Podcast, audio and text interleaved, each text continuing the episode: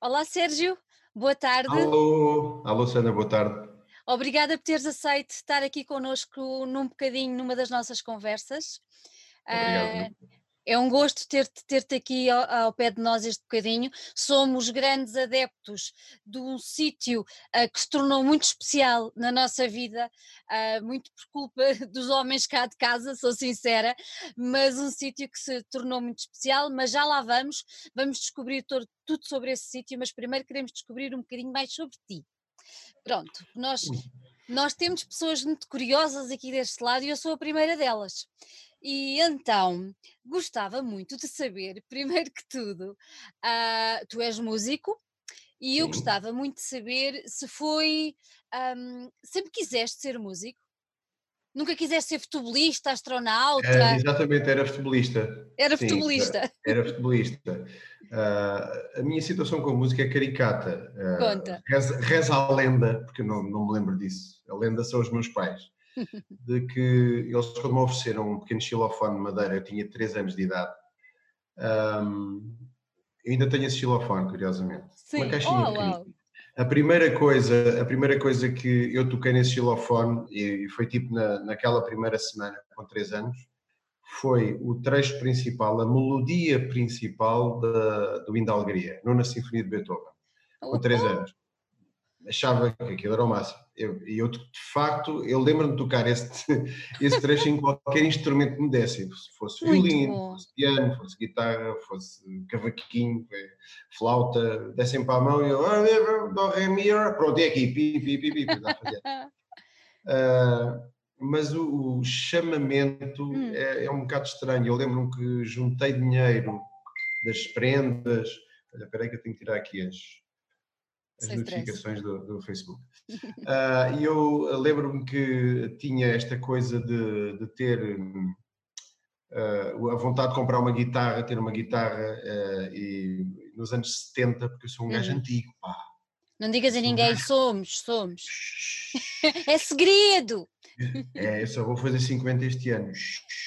E então, nos anos, yeah, nos anos 70 não havia, pá, não havia muito dinheiro, falando bem depressa.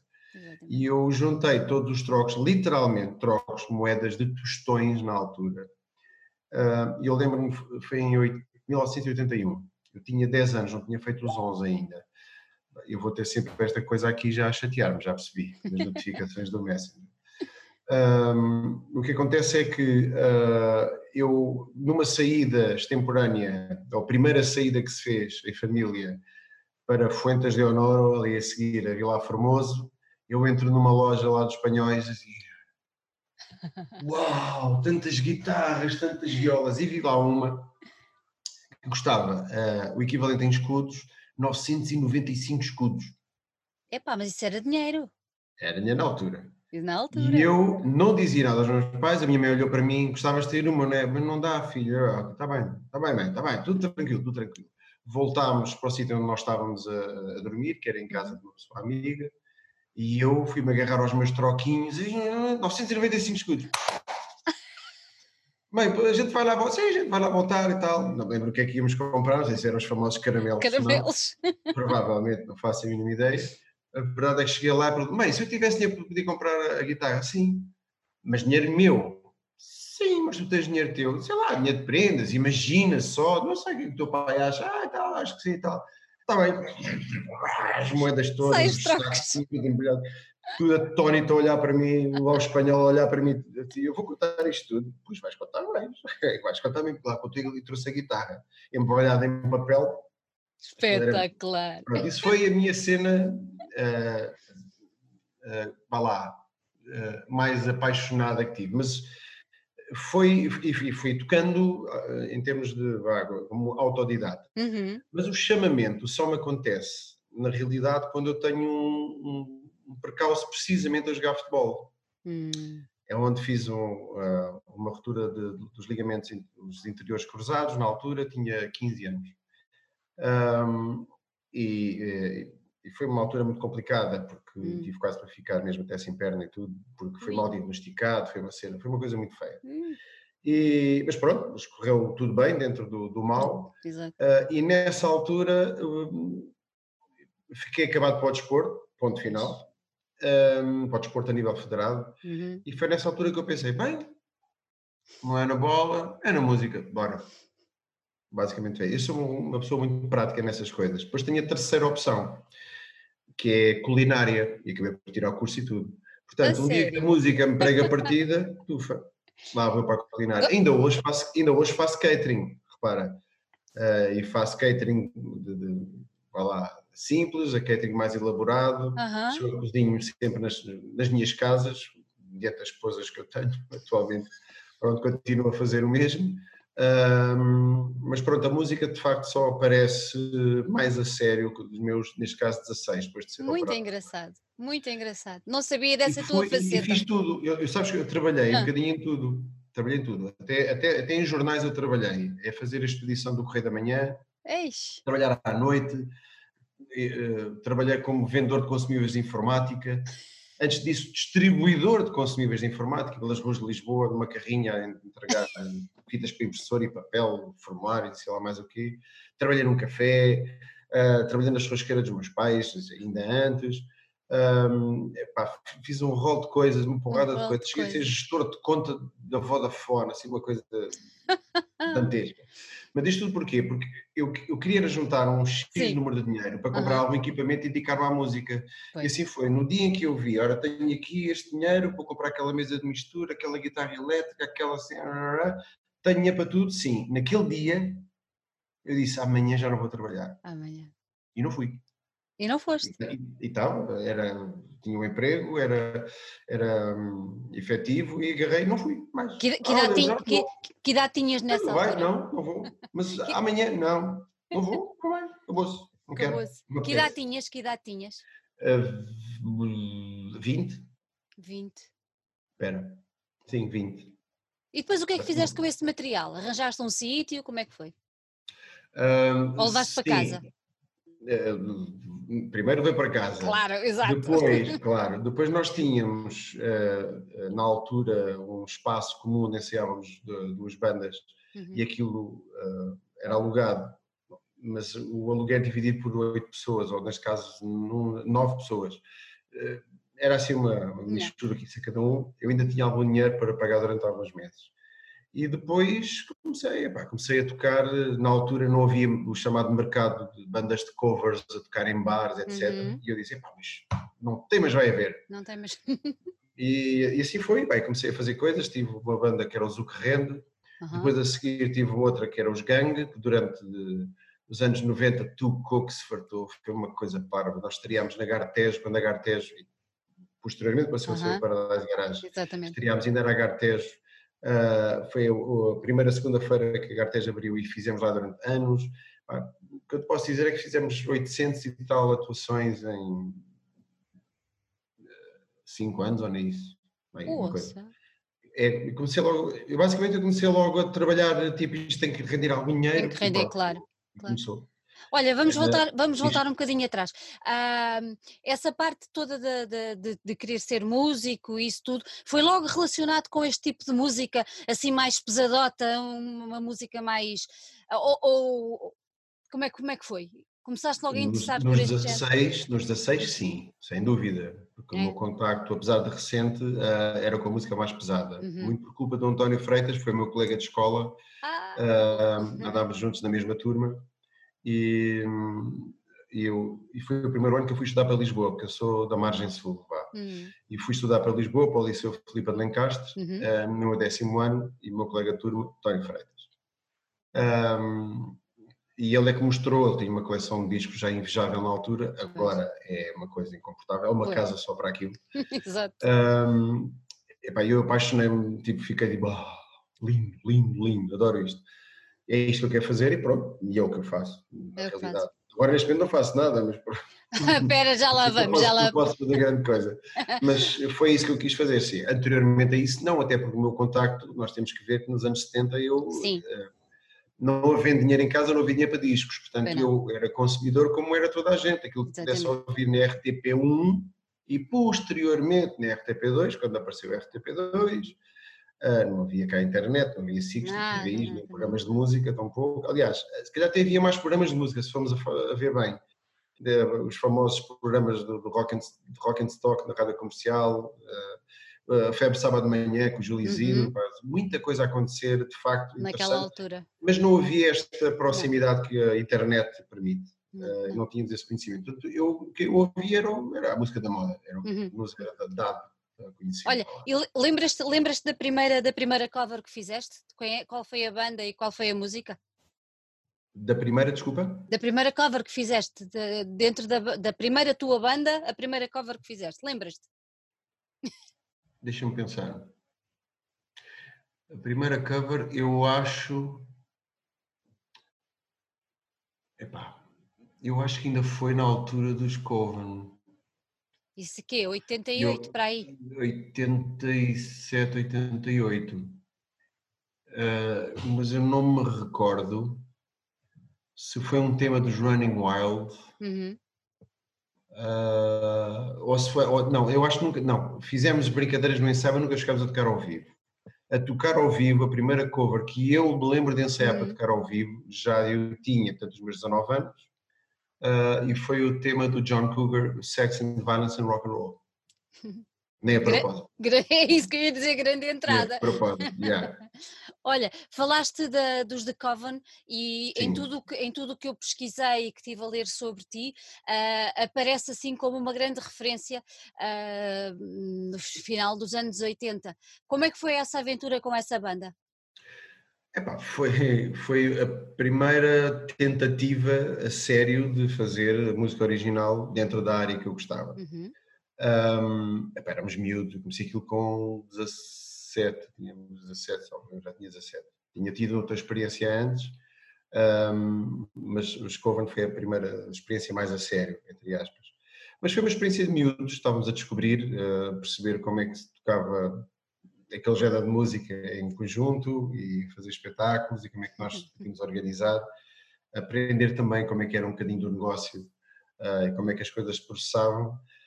Eu acho que chegámos ao fim da banda e não aprendemos nada, só aprendemos depois, mas pronto, aquilo havia, havia muita vontade e vamos fazer, ainda chegámos a fazer algumas coisas semi-pioneiras, vai entre aspas, fizemos a primeira tour, se é que se pode chamar tour, uh, por, por, terras nacionais com os Alcateia, na altura. Uhum. Uh, não havia, havia uns espetáculos isolados e nós conseguimos na altura programar um conjunto de espetáculos que era uma coisa diferente. Ou seja, de repente tu anunciaste, tenho 12 espetáculos. Hum, espera aí, aonde? Vila Real, Lamego, uh, Maria Grande, já não me lembro, Algarve, pá, não sei, por, por isso Portugal. e não era muito comum e nós chegámos a fazer isso. Uh, fizemos também na altura a gravação uh, em formato digital, deve ter sido a primeira dentro do género, com banda, enquanto banda mais pesada, chamemos-lhe assim, na altura com Manuel Cardoso, que tinha sido guitarrista dos, dos Frodo, salvo erro, um, um, personagem, um personagem da música, nos estúdios da Disco 7. Uh, e pá, já foi uma cena, pronto, já foi uma cena muito bem produzida, fizemos uma demo, eu ouço hoje em dia assim, isto foi bem produzido, que horror! Como é que nós tínhamos um som tão mau, como é que eu cantava tão mal. Mas pronto, éramos jovens, éramos teenagers inconscientes, vá, pronto. Olha, Mas alguma coisa teve que acontecer, pronto, claro. e aquilo, e as pessoas adoravam, e nós íamos tocar não sei onde, e estava sempre cheio, era uma parvoíce, gente de todo lado. Fizemos uma vez, o último espetáculo que eu fiz com os da Coven foi uh, nas Paivas, na Amora, no Conselho uhum. de Seixal, uma coletividade, só para teres a noção, aquilo estava, sei lá, programado para 400 ou 400 e tal pessoas, eu estava lá 600 ou 700 pessoas, tudo ao barrote. É, achas que alguém se preocupava propriamente com o dinheiro que aquilo dava? Ai, a festa! Acho que o dinheiro foi todo estourado depois a seguir a comer bifanas e já, já nem lembro bem. Uh, mas pronto, de facto foi, foi, foi uma coisa marcante, mas foi uma coisa amadora, não? Amadora. Mesmo. Só depois disso é que entrei pois, na via é mais profissional. Explica lá essa e, transição, essa transição. Foi quando compraste os tais instrumentos, tinhas aquilo tudo? Essa transição, pois, lá está. Isso ah, foi, é? os Coven existiam, ou existiram enquanto eu estudei, vamos Exato. pensar assim. Uhum. Enquanto terminei os estudos, uh, porque eu, por força do meu acidente, acabei por perder um ano escolar. Pois. Eu tive muito tempo de cama, tive, aliás, tive seis meses sem poder mexer, portanto, para teres a noção. Isso arruinou uh, por completo todo o início do, do, do meu 11 ano, na altura. Portanto, eu tive que recuperar no ano seguinte e depois sim, terminar o décimo segundo, uh, e ao mesmo tempo fiz o décimo segundo, já tirava o curso de cozinha, uhum. ou seja, aproveitei aquela genica da juventude, bora lá fazer tudo. E fiz, e fiz tudo o que tinha a fazer. Uh, no, no, meio do processo, uh, portanto, já no meu décimo segundo ano, já estava tipo, epá, não, isto, esta banda, esta, esta situação não é para mim. E já aqui vai, aqui vai por sair, de alguma maneira, portanto, ali por volta de 89 vai por sair. Um, e tive, portanto, aqueles, aquele ano e meio para dois anos, uhum. um, nos, em todos os empregos que eu apanhei, se pudesse ter dois empregos por dia, tinha, queria precisar de dinheiro. Pronto, e assim foi, vamos fazer dinheiro, depois vamos investir. E dois anos depois lá estava, a dizer adeus, não vou trabalhar mais. Uhum, uhum. E a partir daí começou a saga até hoje. E depois começou a saga até hoje. Depois tiveste, tiveste variadíssimos projetos, não foi? Tive, tal como eu disse, portanto, o meu primeiro projeto onde toquei covers foi os, rende. O K. O K. Uh, rende. Agora, nem sei quem é que escolheu aquele nome. um, e depois a evolução natural da uhum. banda foi dar nos Gang. E os Gang Exatamente. existiram desde 92 a 97. Uh, ah, com os Mas é Gang, eu, editei dois álbuns, um ao vivo na Gartejo, pela Vidisco, e outro já com originais uh, pela Movieplay, já em 97, 96, 97, já não me recordo. Portanto, em 94, 96, 97, exatamente. Depois disso, uh, uh, editei um outro álbum com o Sérgio Animais, uhum. portanto, já foi dois anos depois deste do, do, do dos Gang. Uh, ainda cheguei a gravar na altura o segundo álbum de Animais, mas não editei, porque na altura comecei a, comecei a ser namorado, entre aspas, para ingressar nos Reactor, que iam lançar um álbum por uma, por uma multinacional, perdão, uh, não é multinacional, por uma independente, uhum. uh, que eu olhava para aquilo como multinacional, que era uma independente que editava pelo mundo inteiro, que é a Nuclear Blast. Ah, e yeah. tínhamos em mãos, tínhamos em mãos uh, pá, torneios para fazer, torneios europeias, e eu andei ali é para patinar, vamos, não vamos, vamos, não vamos, é pá, acabei por. Entretanto, o Marte Ciro tocava comigo nesse uhum. projeto, foi para os pesticida, uh, o Topica tinha coisas a fazer com o Secret Sim ainda foi fazendo, e eu agarrei, é pá, olha, pronto, acabou-se, deixámos. Temos o álbum gravado desde 2003, está lá, existe, mas nunca foi editado e eu, pronto, editei com Reactor e andei a tocar pela Europa fora com os Reactor. Então ainda há, aí um, ainda há aí um disco perdido, à espera ah, de ver sim, a luz sim. do dia. É, exatamente. Há aqui um disco, mas não, não sei, um dia, quem não. sabe. e hoje em dia quase nem é preciso editora para, para, para lançar seja aquilo que for, quem sabe um dia destes. Quem sabe. Um, depois disso, uh, aliás, em, em 99 já eu tinha os RCA, RCA, onde só tocava covers. Uhum. Um, Dediquei-me um bocadinho mais. Portanto, os Reactor acabaram por ser, por ser um projeto que terminou. Eh, sei lá, o mentor do projeto, que era o Carlos, já tinha tido uma banda que era os Sirius, um, com o Daniel Cardoso também, que era o nosso baterista e agora está nos Anatema. Um, e na altura os Reactor também tinha lá o meu irmão, que é o vocalista dos Ramp, uhum. e um, uh, os Reactor acabaram por uh, desmembrar-se naturalmente, foi uma coisa. O mentor do projeto, o tal Carlos, foi estudar para Paris e neste momento está a trabalhar na banca, uh, produtos financeiros extremamente complicados. Ganhou, ganhou juízo, ganhou juízo é, aquilo. Pois, ou não, não ou não. É, é uma questão de, de, olharmos para ele e vermos como é que estão as rugas e como, é que está aquela saúde mental. Mas, pronto, mas ele, ele, ele, é uma pessoa bastante esclarecida, Sim. eu estou a dizer isto, mas é uma Sim, pessoa claro. bastante esclarecida. Claro. E, eu penso que Olha, bem, família, e, está tudo certo. É, diz-me diz uma coisa, tu começaste com a guitarra, mas depois passaste para o baixo também. Ui, eh, somos por aí. Um, eu estudei teclados, eu fui teclista ainda, uh, toquei bateria uh, e, e tornei-me vocalista por acaso. É isso que eu tinha a perguntar a seguir. Na banda antes dos The Coven, eu tocava baixo, uma banda, Uh, esta é uma história que eu conto e é sempre engraçada. E essa banda só tinha um tema. uma música. Uh, pronto, eu tinha 15 anos, 14, 15, 15 anos. Uh, e ensaiávamos no estúdio do Zé da Cadela. Zé da Cadela era o nosso baterista e ele alugava-nos a sala de ensaio, porque aquilo, ele vivia daquilo, pronto. E era claro. uma, um personagem já muito mais velho, uh, um, pá, um baterista de referência nos anos 70, tinha feito imensos trabalhos pá, de relevo e, e, um baterista excepcional. E ele era o baterista da nossa, da nossa banda.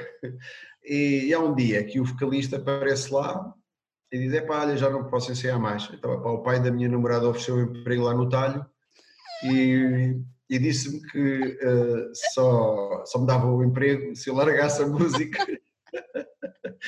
Como se, eu, como se aquilo fosse só uma coisa, e pá, eu já não vou ensaiar mais. Portanto, é pá, tchau pessoal, olha, Deus, até uma próxima. E foi-se embora. Então eu fiquei a olhar na altura para o guitarrista, o Ricardo, e olhei para ele, e ele olhou para mim, e pensámos os dois a mesma coisa. A ti agora? Nós já pagámos, já pagámos a garagem, o outro não nos vai dar o dinheiro. E o Zé da Cadela aquecia lá atrás da bateria, para ele estava já tinha recebido o dinheiro. Já estava, pois? Pá, está-se bem. E agora, o que vamos fazer? Pá, temos duas horas de ensaio, vou ficar aqui a tocar a música. Duas horas, pronto. E era, Mesmo a música. ensaios eram assim. Pô, uma música, escala perfeitamente. uh, e então, na altura, e depois, mais uma vez, olhámos uns para os outros, e quem é que vai cantar a música? Quem é que canta? E de repente, o Ricardo olha para o Zé da Cadela, o Zé da Cadela olha para o Ricardo, olha os dois para mim. Não, Sérgio, então, és tu, claro. Mas eu porquê? Man, eu não consigo cantar. Não tenho, não consigo, não tenho fogo. Pá, o Ricardo está a fazer um trabalho muito complicado na guitarra e também não tem jeito. Really? Aí é assim? tu. Aí é assim, aí é assim. Eu vou-vos provar que não consigo fazer nada de jeito. Puseram o microfone à frente. Até hoje. E a coisa resultou. E a coisa resultou. Parece que sim. Olha, e go gostas desta faceta de vocalista? É. uh, Olha, se queres te diga. Diz. É, tem sido, tem sido um, um amor construído. Uhum. Porque eu nunca gostei de me ouvir. Oh. Nunca gostei. Na sério, eu vi as gravações e. Ah, é, coisa tão fatela, pá, bolas. É, Nota-se logo sou eu, que cena feia, né? olha para aquilo, faz, oh, oh, oh, é, eu gosto daquilo mas não consegui evitar de fazer, ou seja, é, a minha característica, os meus vícios, as minhas limitações e faz, faz aquilo que eu sou a cantar. E depois tem outra coisa, eu sempre me recusei a imitar seja quem for. Ok. Eu posso fazer as covers todas do mundo, mas não imito ninguém. Ah, mas estás a ver, tu cantas em CDC, diz lá fazer... Não, não vai acontecer. É a minha voz, lamento. A minha voz vai ser com a minha voz. Ou gosto, ou não gosto. Vão gostando. Ótimo, maravilha, ainda bem. E, e, assim foi, basicamente, a relação com a minha voz. Eu fui-me habituando a ouvir. A ouvir. Topas. E agora, neste momento, talvez esteja, não sei se estou a ficar já maduro ou já cansado de me contrariar a mim próprio, tipo, até não sou mal, rapaz, vá, pronto, vá, não sejas tão duro contigo, pronto. Ah, agora lá vou tolerando as porcarias que vou fazendo com a voz. É, e se calhar o facto de estar há 30 anos a ouvir as pessoas dizer, epá, Altamente, pá, para aquelas pacadinhas das coisas. Muito bom, pá, tu és muito bom. Pronto, está bem, obrigado. Lá tiveste que te render à evidência. rendeste à evidência, rendeste à evidência, pá. Não é bem render à evidência, que não. eu também não quero ser também um falso, um falso moralista, hum. nem, nem, nem, um falso humilde, não é sim, é isso. Sim. Mas na realidade, uh, talvez agora comece a, a, conseguir ouvir com distanciamento, que esse era o problema. Pois. O problema era eu estava demasiado próximo daquilo que eu via, não conseguia ouvir na terceira pessoa. E neste momento já consigo. Ponho-me para trás, ok, vamos ouvir isto. Ah, ok. Pá, o gajo aqui podia, já olho, já de consigo ouvir na terceira uhum. pessoa. Pá, eu acho que isso é também a experiência. Vá. Vamos amadurecendo e vamos conseguindo yeah. ouvir as coisas de determinada maneira. Vá, vamos pensar yeah. assim. E pronto, é a minha relação com, com a voz. Com a voz e o amor que tenho ou não pela minha voz. Vá. Ai, tens, certamente que tens, então. Olha, vamos, vamos agora fazer a transição para a segunda fase uh, da. Eu, eu parti a tua vida aos bocadinhos, não é? Sim, Pronto, vamos, vamos fazer a transição agora e, hum. e vamos voltar à, à banda RCA. Ok? Uh, para percebermos uh, as duas coisas. Primeiro, porquê do nome? Real Companhia dos Animais. Exato. Isso vem, é por culpa de Sérgio Animais. Uhum. Eu vou uhum. explicar porquê. Porque quando eu lancei o álbum uh, de Sérgio Animais, a uhum. editora na altura, que era a música alternativa, uh, o editor dizia-me: tu não podes andar a fazer os espetáculos um, e, e, tocar tantas covers. Assim, eu só tenho um álbum, eu não tenho culpa. As pessoas, quando me contratam, repara, eu tornei do álbum, foram 70 e tal espetáculos em, em palcos grandes. Foi bom.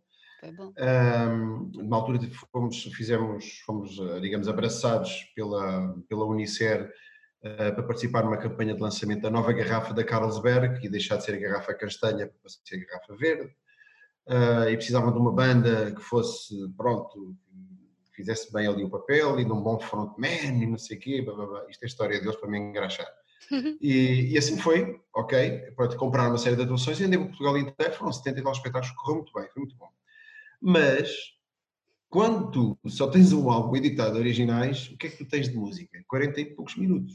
Se tu vais fazer um espetáculo de uma hora e vinte, ou uma hora e meia, o que é que vai acontecer a seguir?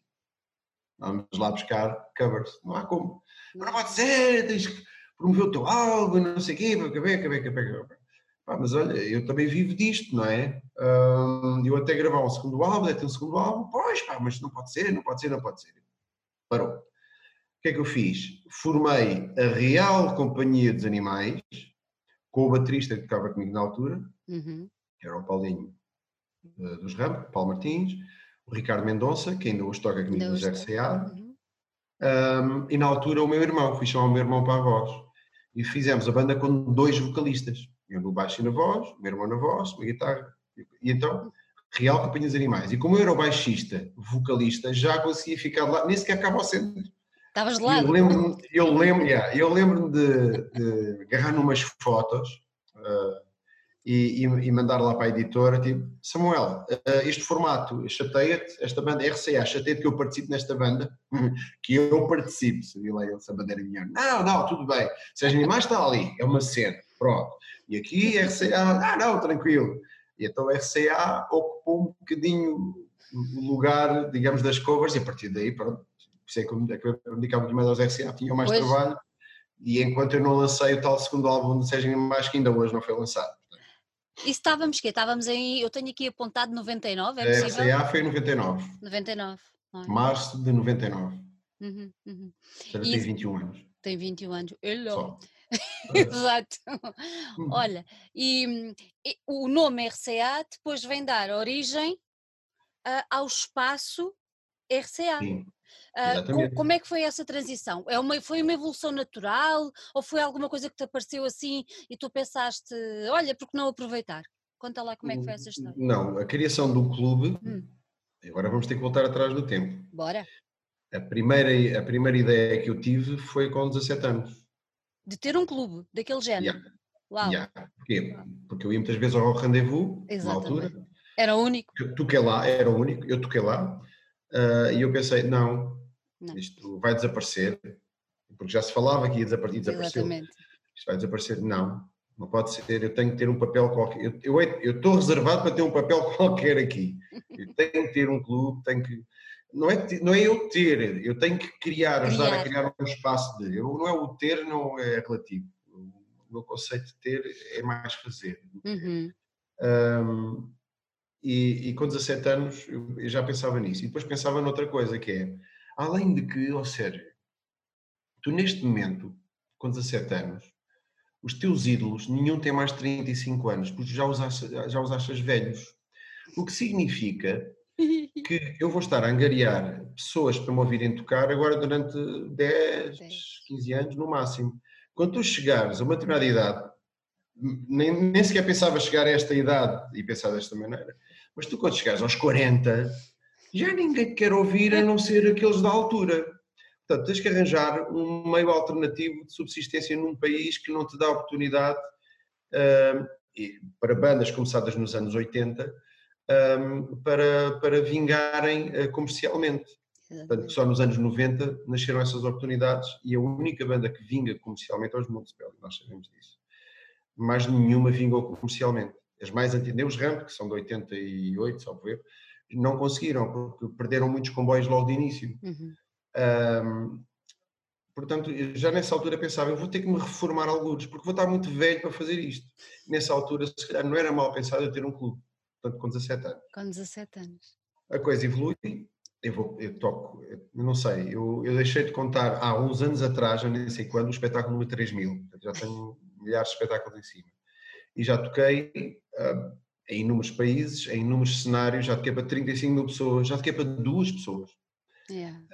Um, já fiz tudo um bocadinho, entre originais, covers, acústicos, participações, uh, espetáculos só de percussões, teatro, já, bom, já perdi a conta de tudo aquilo que fiz.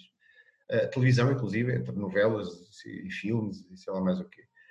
Um, e, e, feitas as contas, eu, quando cheguei agora mais perto de, dos meus, precisamente dos meus 40, 40. lá, dos meus 40, eu conheço numa, numa, numa atuação, numa das atuações que fiz, ou fui conhecendo, ele ia aparecendo de vez em quando, mas conheci aquilo que seria o meu sócio. E fui conhecendo uma pessoa fã da RCA, e pá, isto é, pá, vocês são. Há qualquer coisa diferente de todas as outras bandas que eu vejo. Sim, qualquer coisa, vocês têm uma entrega, há uma coisa virada para o espetáculo, vocês não estão aqui a encher chouriços, vocês, isto não é, há aqui algo mais, ok, pronto, é a nossa maneira de estar, nós tocamos isto como se, fosse, como se a música fosse nossa, além que nós, nós não fazemos cópias, não, é a nossa interpretação, eu nem imito ninguém, a gente falámos, começámos a falar, e, e assim foi durante, sei lá, um ano e tal. E eis que surge a conversa. Ah, pá, mas tu fazes o quê, afinal? Também és músico? Eu não, sou médico cirurgião. Tudo a ver. Uh, pá, mas sou apaixonado, cena, música pesada, não sei o quê, quê, quê, ele pertence ao clube de fãs do Slipknot e já os conheceu, e, pá, enfim, ele é todo, todo para a frente. Uh, é do mesmo ano que eu, nasci em 1970, tem exatamente a mesma idade a que mesma eu. Idade. Pensa, pensa como eu, é um cidadão do mundo como eu. Ambos partilhamos de uma cena engraçada, antes partilhamos desta ideia uh, engraçada de um dia, quem sabe, podemos reformar e viver todos velhinhos em Miami. uh, uh, temos, sei lá, temos, temos. Havia tanta coisa em comum que até assustava. Yeah. eu posso dizer que ele é o meu, é o meu irmão, o meu brother, é mesmo. Uh, e o que acontece foi que começámos a falar dos sonhos e tal, ah, gostava disto, e eu assim, ah, eu também, eu também. Pois, mas é difícil, sabes, fazer estas coisas sozinho, não é só a parte do dinheiro também, mas há aqui muito trabalho para fazer, muita pesquisa, muito. Pois, e compreendo, realmente, uma pessoa sozinha e tal, sei, como é que uma pessoa, pois, sozinho, epá, não sei, não sei, não sei. Ah, estamos dois a falar do mesmo. Da mesma coisa. Bora lá fazer. Pronto, e fizemos. Estávamos em 2013, não é? Diz, diz? 2013. 2013, sim, 2013. desde 2013. Uh, portanto, vai fazer sete anos uhum. no dia 29 de novembro deste ano. Deste ano. Olha, e porquê, porquê aquele sítio ali em Alvalade? Vocês tinham alguma ligação aqui? Não, nós andámos à procura, andámos à procura de, de locais. Uhum. Aquele foi o local que nós vimos e que achámos que, epá, há aqui qualquer coisa de rock rendezvous as galerias. as galerias. Pois, pronto, não via como. E eu dizia, eu vi a fotografia, eh, as fotografias que eu vi primeiro, a dizer, hum, acho muito estreitinho, não estou a ver aí um palco, não sei. E ele, vamos ver. Aliás, fomos ver por culpa dele. Vamos ver, vamos ver. Pá, fomos lá ver e eu entrei lá dentro e, e aquilo era uma fábrica antiga de, de material elétrico, uma fábrica desde os anos 50 e fazia também elétrodos para soldaduras industriais. Uhum e aquilo estava tudo despido, mas estava, era uma coisa velha, não é? Pois.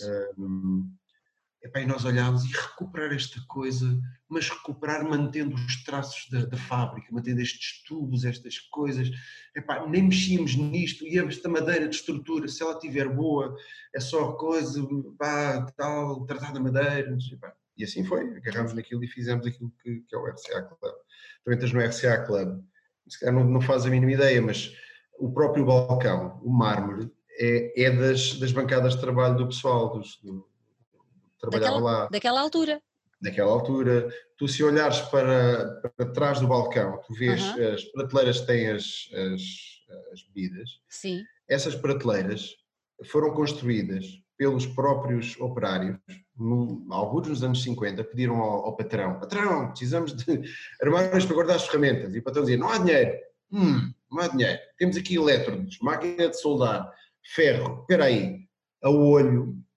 E a próxima vez que tu lá fores, porque, porque nós vamos ter, ter, que reabrir, não sei como, mas vamos ter que reabrir, próxima vez que lá fores, olha com atenção, tu vais ver que aquilo é tudo menos direito.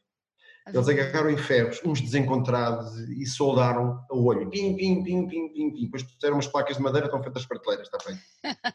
a única diferença é que tirámos a madeira e pusemos acrílico. Pronto. Mas está lá. Está lá. Está lá, aquilo pesa Sim. meia tonelada, está lá fixado na parede.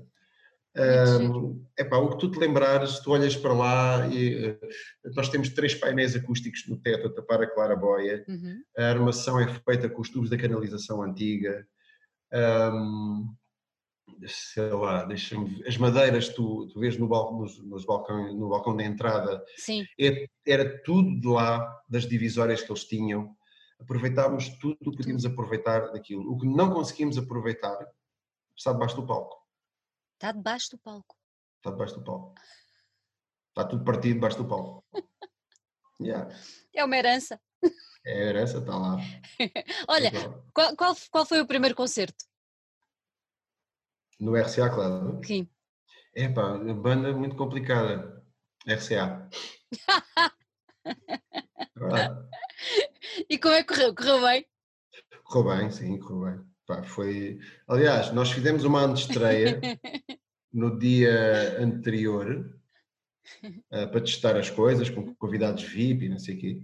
Sim. E ainda bem que o fizemos, porque detectámos lá um problema elétrico, a luz foi abaixo a meio da atuação, na, na estreia seria um bocado chato, uh, corrigimos e nunca mais aconteceu até hoje.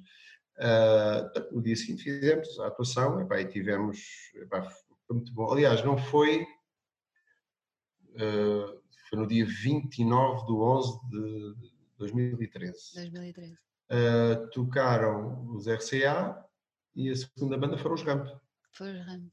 Tudo em família. Tudo em família, Olha, e a primeira banda estrangeira? Lembras-te? Quem foi a primeira banda estrangeira que levaste lá?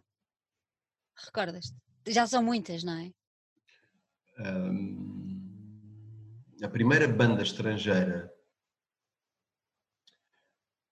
Eu não quero. Eu não quero falhar, mas acho que ou foram os Immolation.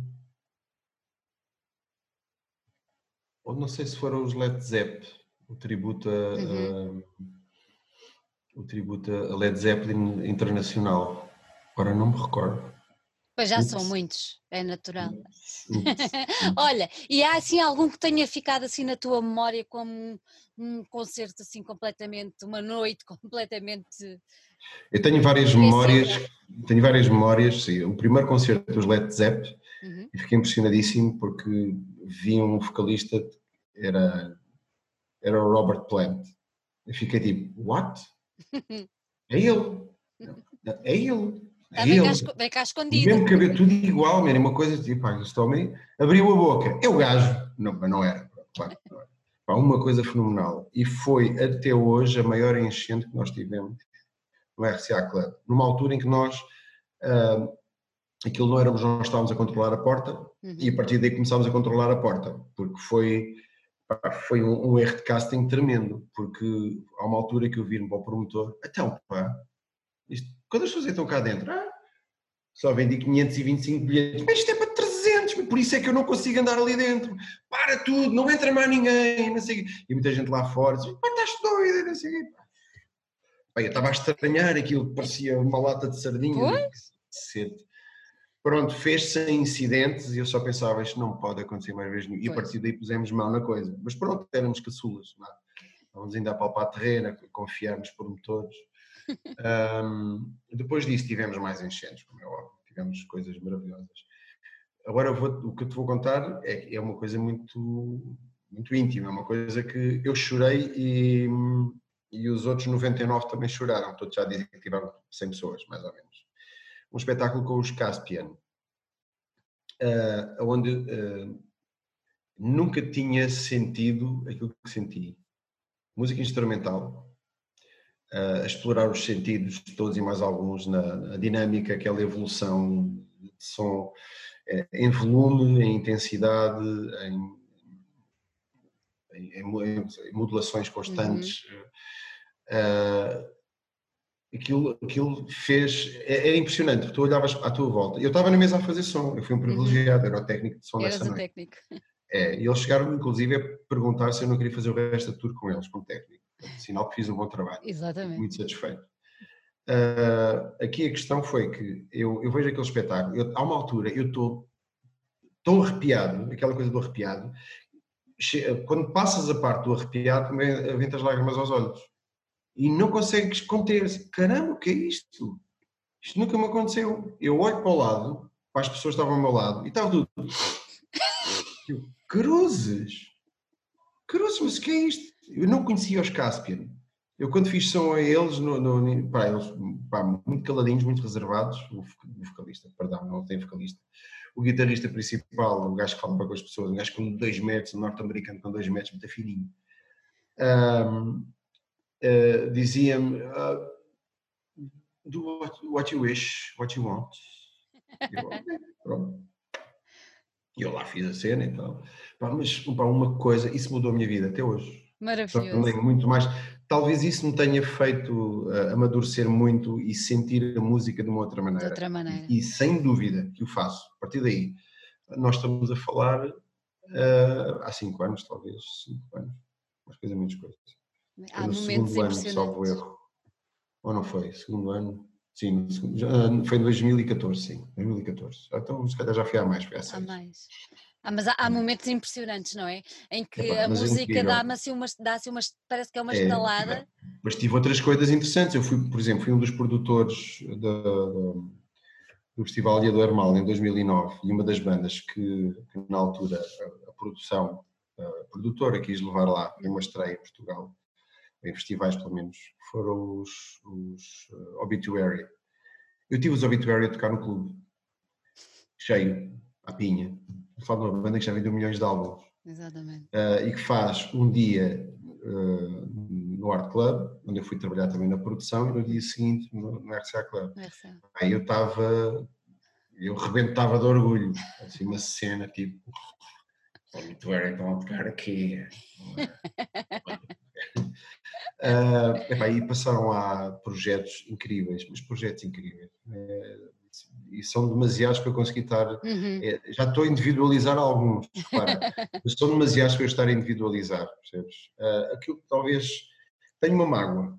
Hum, tenho uma mágoa, mas uh, pá, pronto. Uh, tenho duas mágoas. Uma hum.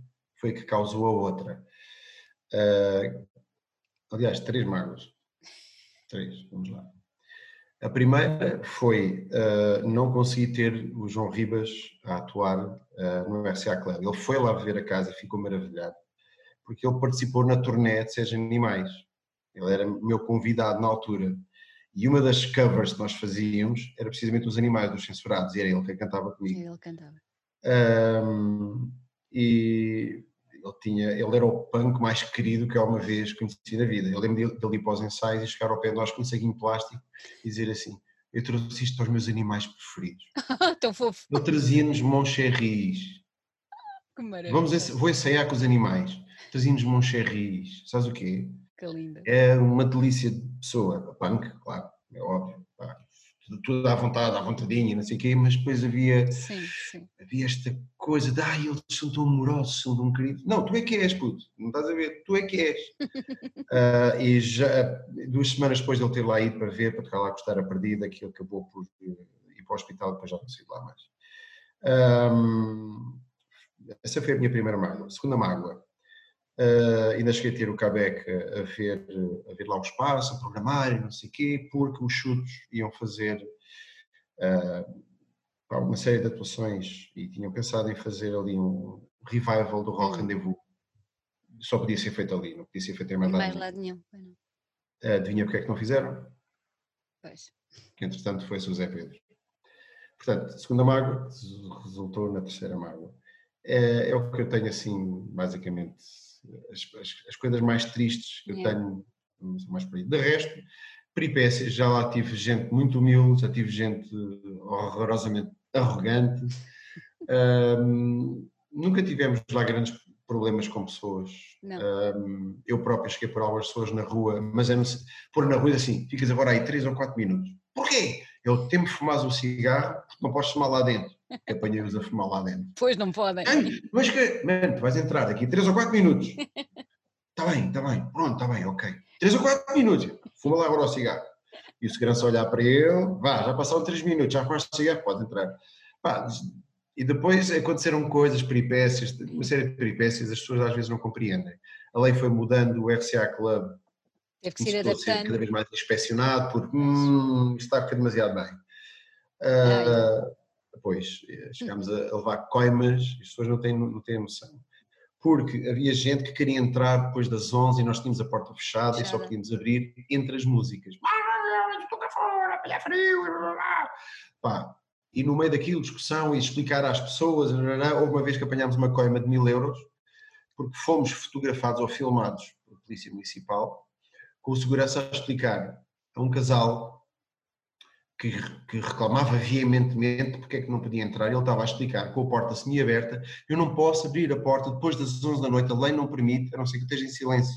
Mas a porta estava aberta. No dia seguinte, tínhamos a notificação, mil euros. Portanto, o casal não sabe, saiu de lá e não entrou, e nós éramos os, os FDP desta vida e, e acabou. Pois. Portanto, há pessoas que não entendem, não têm não muita noção das coisas, perdem, perdem. Yeah. Um, mas pronto, tivemos essa situação e depois tivemos outra situação que os artistas, os artistas ficaram um bocadinho, ah, mas isto já não está igual, o som, até o quê? É que nós fomos obrigados pela Câmara Municipal, uma, diretória da Câmara Municipal, a instalar uhum. um limitador de som.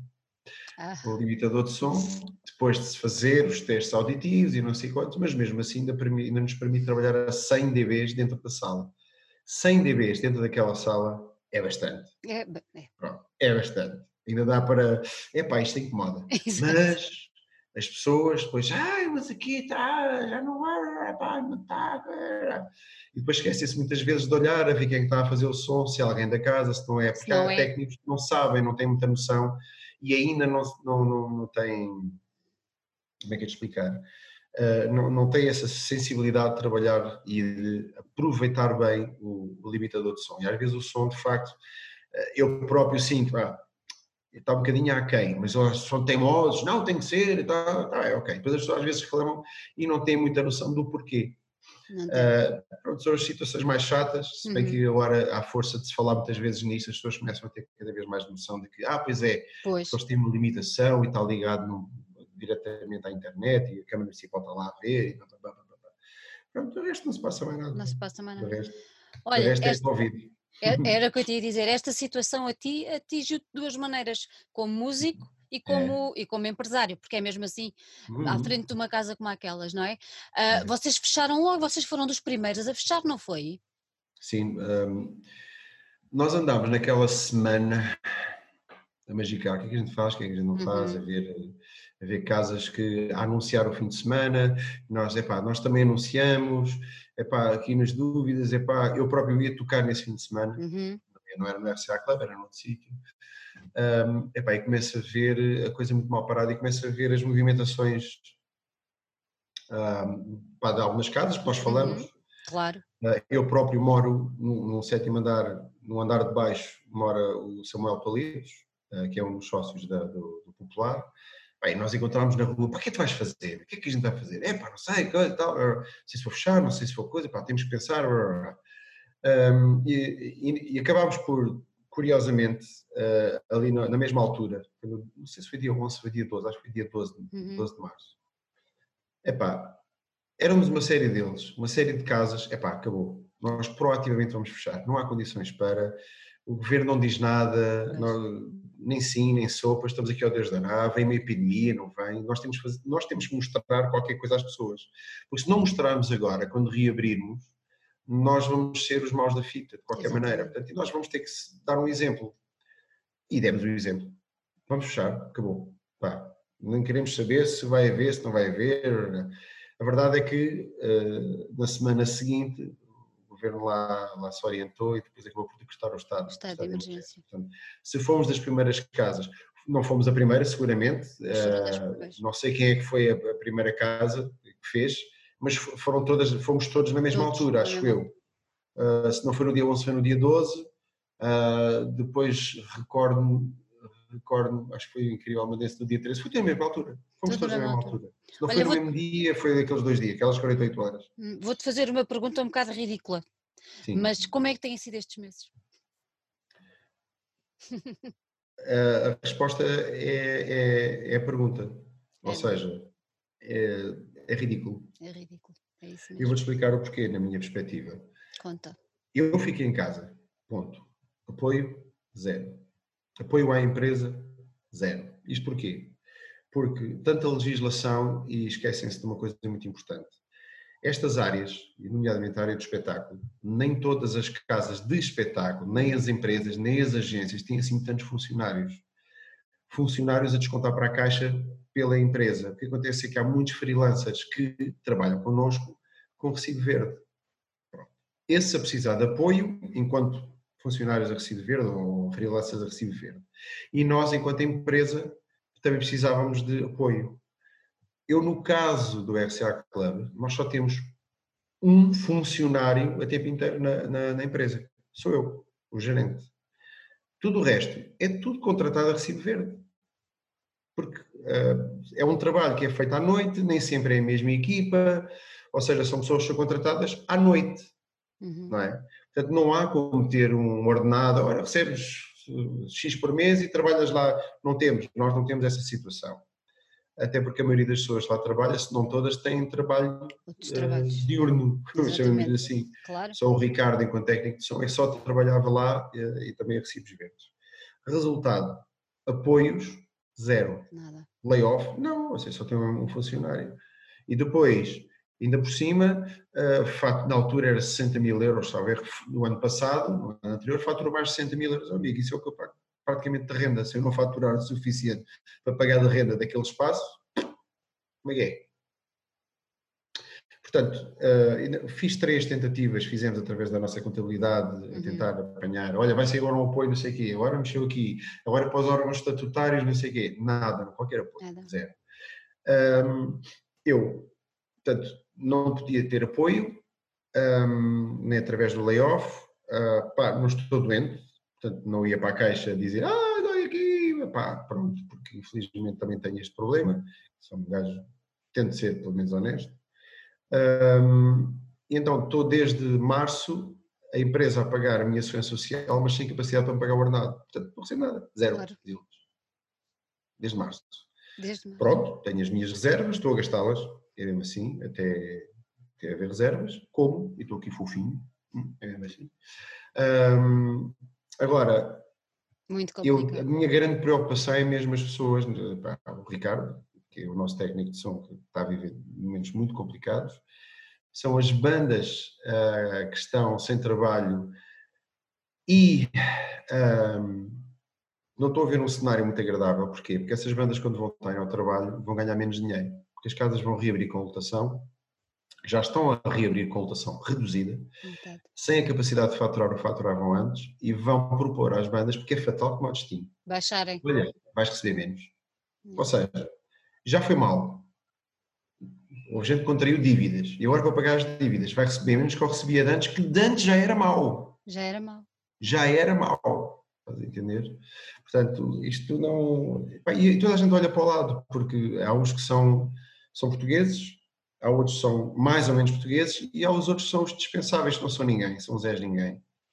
Aquela, sabes aquela história, não sei se tu já uma vez ouviste falar desta história aqui. Então, o que é que tu fazes na vida? Ah, eu sou músico. Sim, e, e, e trabalho? Trabalhas em quê? Uh, trabalho na música, toco. Está bem, está bem, e emprego? É, é, quando o teu emprego é o quê? Não estás a perceber, pois não? Não. É o meu emprego. Se chamas isso de emprego, é o meu emprego. Ah, mas ganhas dinheiro? Não, filho, então eu canto e vivo do, do oxigênio, alimento-me da água da chuva e aos meus filhos dou notas musicais. É ridículo, então, não é? É ridículo. As pessoas gostam muito, gostam muito de, de ouvir os artistas, história de carreiras, etc. E acham que, que, que, eles não trabalham, que aquilo não. não. Aquilo, não, aquilo opa, tá. Eu vou tocar e quantos profissionais estão lá a trabalhar? É ridículo. Então, quantas horas estão ali? E o músico, quantos anos teve a estudar para poder tocar e interpretar uma peça que, que faz parecer fácil, isso é que é um bom músico, é tocar uma coisa extremamente complicada, como se fosse olha para isto, e as pessoas, epá, que maravilha, que maravilha. Mas acham sempre, associam sempre ao vagabundo, aquele que anda é com a, com a guitarra que anda aí a tocar, ah, pá, não, errado, somos profissionais lamentamos, nós somos os médicos da alma, ainda não perceberam isso. Não, entenderam isso, ainda não perceberam o que é que é. É nós, nós, provavelmente somos as pessoas que fazem com que, e perdoe-me o Pedro, que faleceu recentemente e tudo aponta para que tenha sido suicídio, tenho mais casos desses na família, mas o que eu vos posso garantir, garantir, é que se não houvessem as artes, haviam mais suicídios. Isto, isto, não é, eu não estou a inventar nada, isto não é uma ciência que eu agora descobri, ah, mas estás tu agora a dizer que estás a puxar a brasa à tua, a, a, a brasa à tua sardinha. Não, é mesmo assim. Portanto, nós somos os médicos da alma. Eu digo nós, não estou a falar só dos músicos, estou a falar dos atores, estou a falar dos cultores, cultura. dos atores, da cultura em geral. E todos, não somente aqueles que tocam no São Carlos ou no São Luís ou whatever, todos temos o nosso papel, seja numa música mais popular, mais erudita, uma música mais radical. A música mais radical tem esta coisa boa, é que põe os radicais lá naquele sítio. Porque se eles não estiverem naquele sítio, vão ir vandalizar estátuas. Pensem nisso um bocadinho, está bem?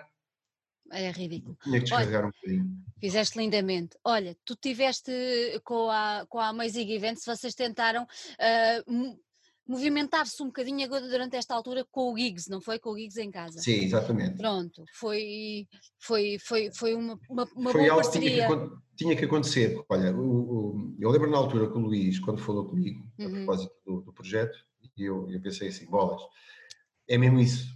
Eu já tinha pensado na altura, eu e o meu sócio pensámos nisto, quando abrimos a casa, Epá, um dia vimos de instalar as câmaras e fazer transmissão online, sei quê, porque o clube, um dia que fique conhecido da Europa ou no mundo, já é, felizmente. Exato. Um, epá, vai haver situações nós temos aí bandas a tocar epá, e, e se calhar a gente não vai conseguir vir cá para ver, até porque a lotação é mais reduzida e gente mesmo em Portugal ou fora de Portugal, epá, e através do streaming e através do live nós íamos poder ter aqui mais uma fonte de rendimento, não só para nós, mas para os artistas que cá tocassem. Epá, aquilo o projeto andou, andou, andou, mas nunca se concretizou uhum. por mil e uma peripécias, porque meteram-se outras coisas no meio, outros investimentos, outras coisas e yeah. não fazer. Portanto, ele quando falou, a minha ideia foi tipo, yes, claro que sim, este é o momento. Se há momento, é, é agora. Eu já achava há sete anos atrás, Exatamente. agora então tinha que ser. Um, epá, eu, mas estava a pensar, fazer RCA Club e não sei o quê, epá, e nós um, associámos logo, epá, eu associei-me logo de início, eu sei que houve gente a reclamar na internet quando foi anunciado. Isto não é o futuro, não sei pá. Não é o futuro, mas faz parte do futuro com o pé no presente. Exatamente. Portanto, um, da mesma maneira que depois vão, e já existem jogos da bola onde as pessoas vão ver ao estádio, depois tem as transmissões televisivas, que é a mesma coisa. Vamos ver ao, aos clubes ou onde for e depois tens a transmissão televisiva. Aqui a diferença é que pronto, não é Sport TV, é Music TV, é um pay-per-view de qualquer maneira é uma, uma nova fonte de rendimento um, para quem trabalha e uma maneira de quem está longe poder eh, assistir ao espetáculo. Um, então abraçámos logo na altura e demos apoio e demos cobertura ao Gigs em Casa.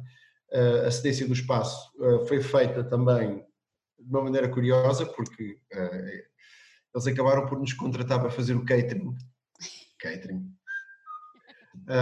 e acabámos por, por tentar estar a trabalhar com eles. Hoje, por acaso, não, que o DJing era à tarde Exato. e não era necessário uh, no serviço de catering.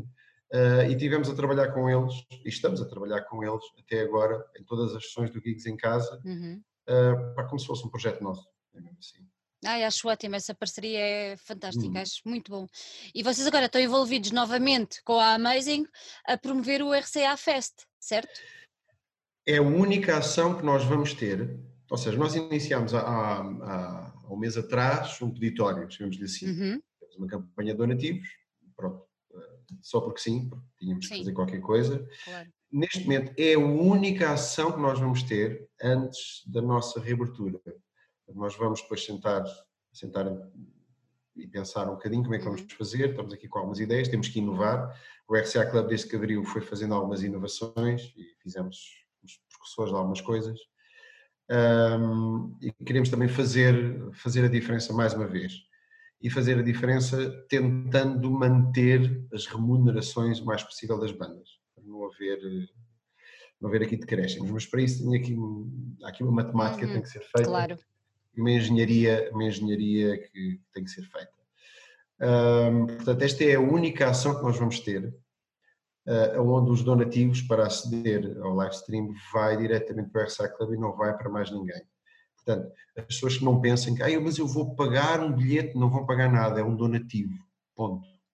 Uh, haverá gente que diz, é pá, mas isso é muito mais caro, ou muito mais caro, é mais caro do que as outras, as outras iniciativas que existem, pois as outras iniciativas existem para ganhar dinheiro. Esta não é para ganhar dinheiro, esta é para nós conseguirmos, uh, uh, não é bem sobreviver, é reabrir. Se nós não fizermos algum dinheiro que se veja, não vamos lá. E nós sabemos por experiência própria que essas, um, ehm, estes streamings uhum. têm algumas centenas, poucas centenas de pessoas a ver.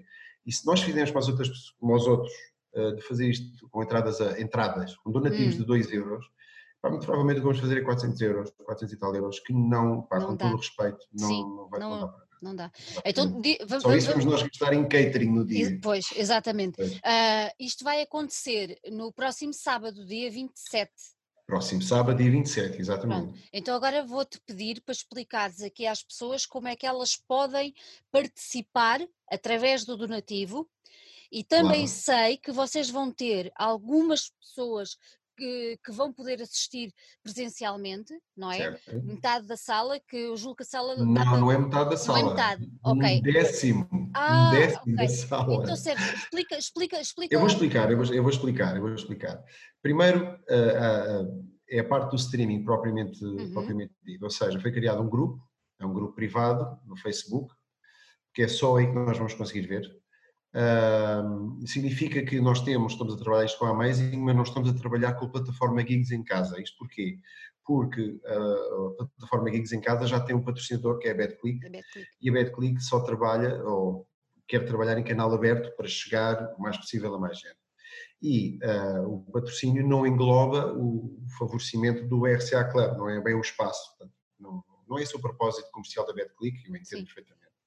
Portanto, nós vamos trabalhar isso uh, ao nível do, do, Facebook e num grupo privado, uh, onde as pessoas pedem para aderir uhum. e depois têm forçosamente fazer uh, um donativo mínimo de 10 euros, seja através da, da MBWay outra, ou diretamente para a conta da nossa empresa, da Solid Life Clubs, está tudo no, no, na página de Facebook uhum. do RCA Club. E uma vez nós monitorizando o, a entrada do dinheiro, as pessoas têm que, aliás, no meio do processo, têm que enviar uma mensagenzinha para o nosso Messenger a dizer o valor do donativo, o canal que utilizaram, o nome de, é, é uma coisa muito simples. Tipo, imagina, 10 euros, uhum. MBWay, uh, Vitor Souza, e depois tem que pôr vírgula, e depois tem que pôr um nome de Facebook, que é para nós, okay. quando fomos ao grupo, ora, está aqui, ok. Nem toda a gente tem o seu nome. Como, exatamente, exatamente. Sabes? Há pessoas que metem alcunhas ou nomes técnicos, uhum. para nós uh, permitimos a, a, entrada nessa, nessa, okay. nesse grupo e então assistirem ao streaming. Um, a, a, vertente de assistir na sala uh, é um bocado como aconteceu também aconteceu com, com o Toy, também tivemos lá uhum. convidados. Vamos apenas utilizar as galerias de cima. Okay, lá Baixo está somente uh, dedicada ao pessoal que vai trabalhar.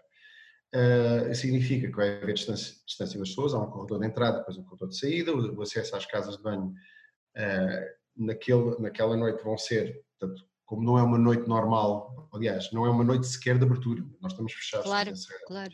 Vamos ter, uh, vamos proporcionar as casas de banho em regime de unissex para aquelas 10 pessoas que estão daquele lado e para aquelas pessoas que estão daquele lado, porque para não haver precisamente cruzamento de pessoas lá Exatamente Uh, portanto, são 10 pessoas mais ou menos de cada lado, mais as 10 pessoas no, no, no nosso privado, normalmente é para as bandas, uhum. uh, mas fica tudo portanto, no primeiro Lá em cima. Ok.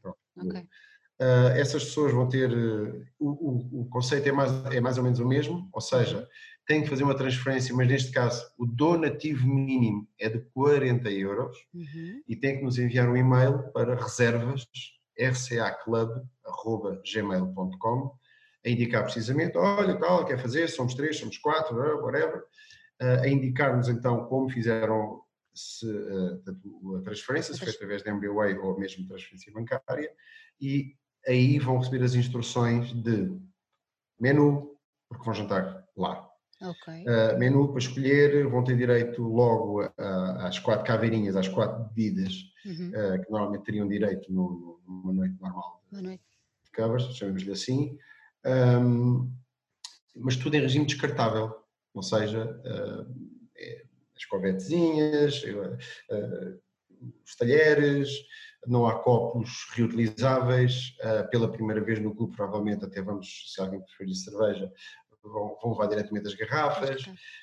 portanto, vai ser tudo descartável para, para haver um mínimo de contacto. E como eu disse, corredores de entrada, corredores de saída, uhum. gel, álcool gel para toda a gente, é, corredor, já tenho, a me chateia.